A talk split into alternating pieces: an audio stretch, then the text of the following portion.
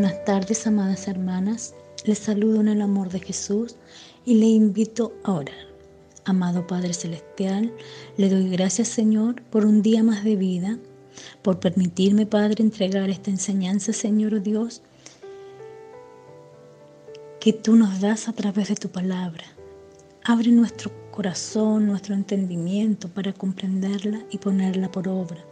Bendiciones que pedimos en el dulce nombre de Jesús. Amén. La enseñanza de hoy la he titulado La nueva vida en el reino de luz y nos basaremos en la epístola a los colosenses en el capítulo 1, versículos 12 y 13. Y dice así, con gozo dando gracias al Padre que nos hizo aptos para participar de la herencia de los santos en luz el cual nos ha librado de la potestad de las tinieblas y trasladado al reino de su amado Hijo. Cuando hablamos de reino de la luz, debemos definirlo en primer lugar en la palabra reino. Reino viene del griego basileia, que denota el territorio o pueblo sobre el que reina un rey. Este término se utiliza en el reino de Dios, el cual es la esfera del gobierno de Dios. Dios llama a los hombres y mujeres en todos los lugares, sin distinción de raza ni de nacionalidad, para que se sometan voluntariamente a su reinado. En el arameo que habló Jesús se utiliza el termo malkut con cada kilo. Malkut como reino y significa realeza, autoridad real, soberanía o reinado. Los cimientos que debemos tener como hijos de Dios para poder avanzar en la fe son, número uno, la salvación, que es por gracia. Número dos, una nueva vida en Cristo. Y número tres, la nueva vida en el reino de la luz. En el reino de la luz tendremos poder y autoridad en Cristo.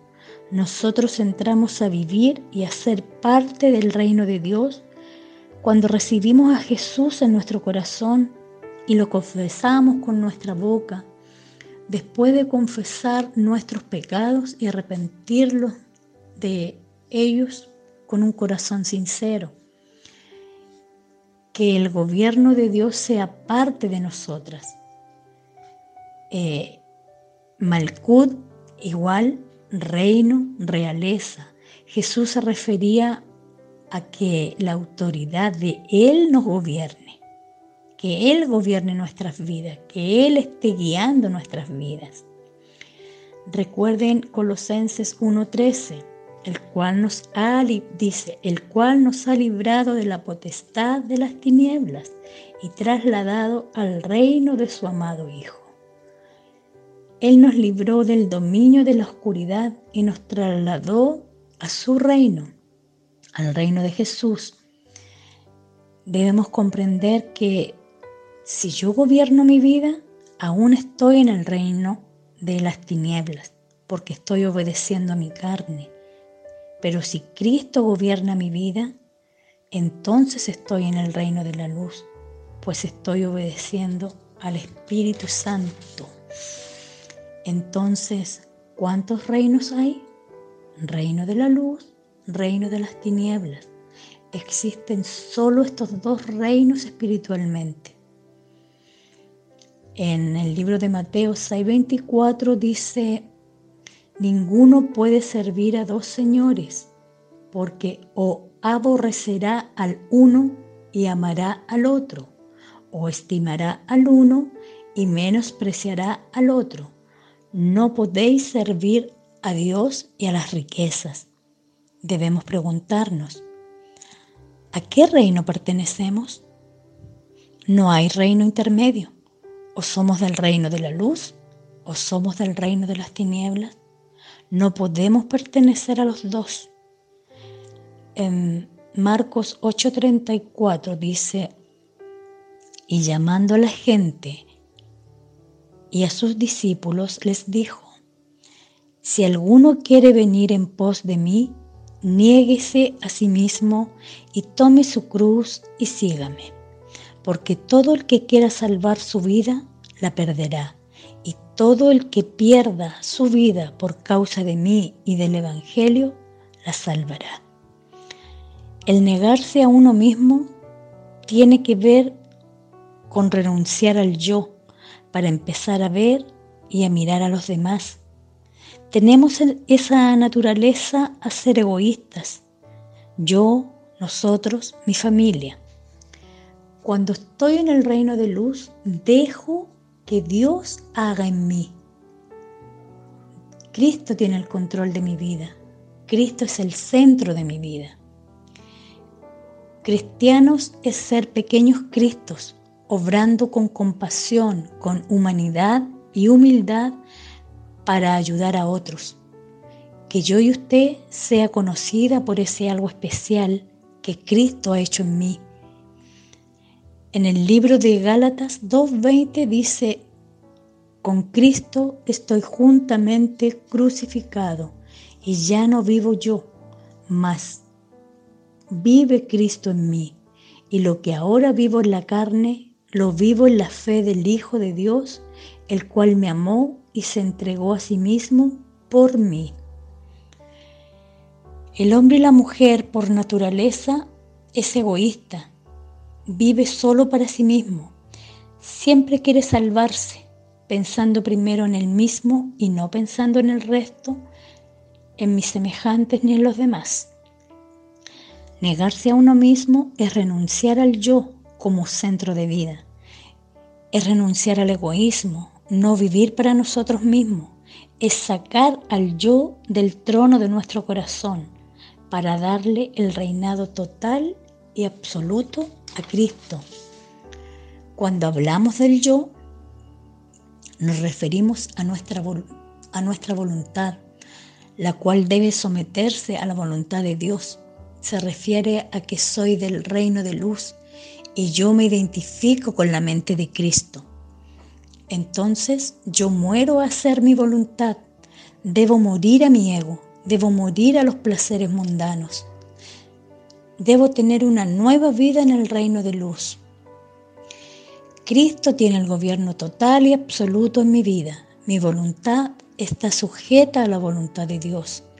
Ya no vivo para mí, vivo para Dios. Mis pensamientos ya no son mis necesidades, Ahora también pienso qué necesitan los demás.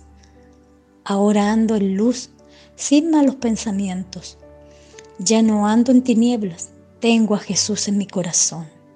Ahora mi prioridad no es el trabajo, el dinero, mis estudios.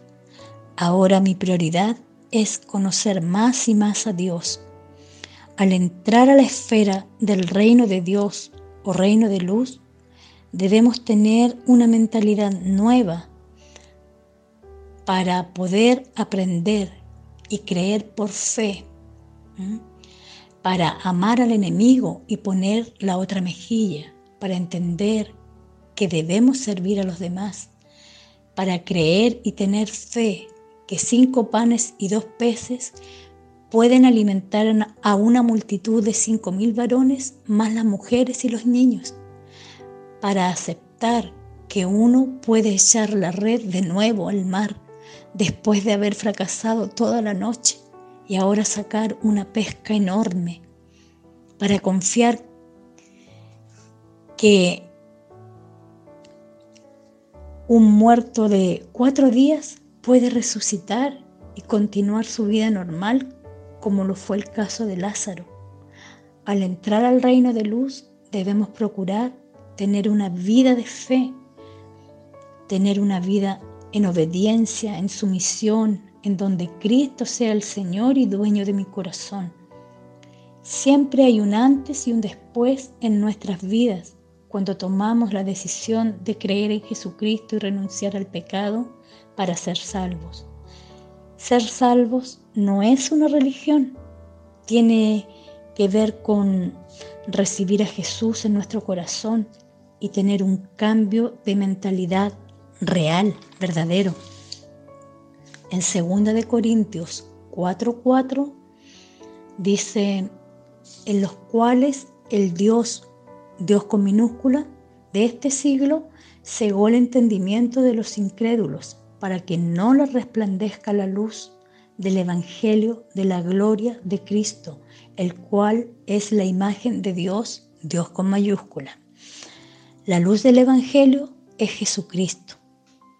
Tenemos que leer la Biblia a diario para que la luz de Cristo resplandezca en nuestros corazones, en nuestra vida, para que podamos llegar a tener el carácter de Jesús en nuestras vidas y podamos ser mansos, humildes y obedientes, guiados por su luz admirable.